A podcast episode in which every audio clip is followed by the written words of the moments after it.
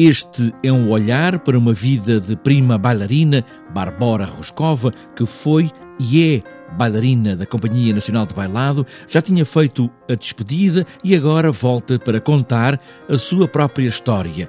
A perna esquerda de Tchaikovsky é como uma seta que aponta para a perna da bailarina, das bailarinas que mais sofre com a dança. É a nossa perna de apoio nos bailarinos, porque é a perna, principalmente para uma bailarina principal, que é a perna de todas as piruetas com o rapaz, de todas as coisas uh, muito difíceis tecnicamente, ou seja, os fouetés, uh, as codas, são sempre nesta perna.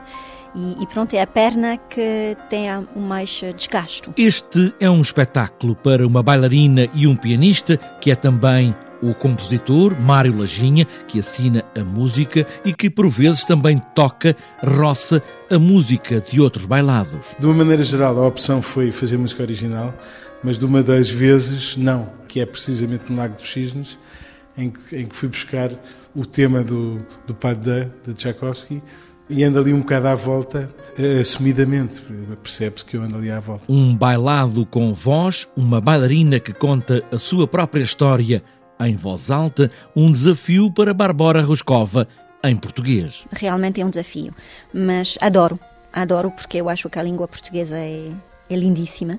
Então me dá muito prazer trabalhar uh, todas uh, as subtilidades de pronúncia. Com encenação de Tiago Rodrigues, este espetáculo de dança e piano tem também a dançar, ou pelo menos a ajudar a bailarina, o pianista e agora também bailarino Mário Lajinha. Bailarino, exatamente.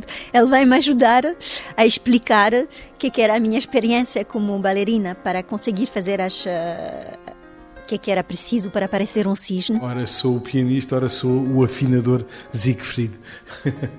e portanto ela, ela, ela chama, enfim, depois, depois verão mas, mas foi uma experiência. A perna esquerda da prima bailarina, Barbora Roscova, entrelaçada com a música e o piano de Mário Lajinha e o olhar atento e coreográfico e também da encenação de Tiago Rodrigues.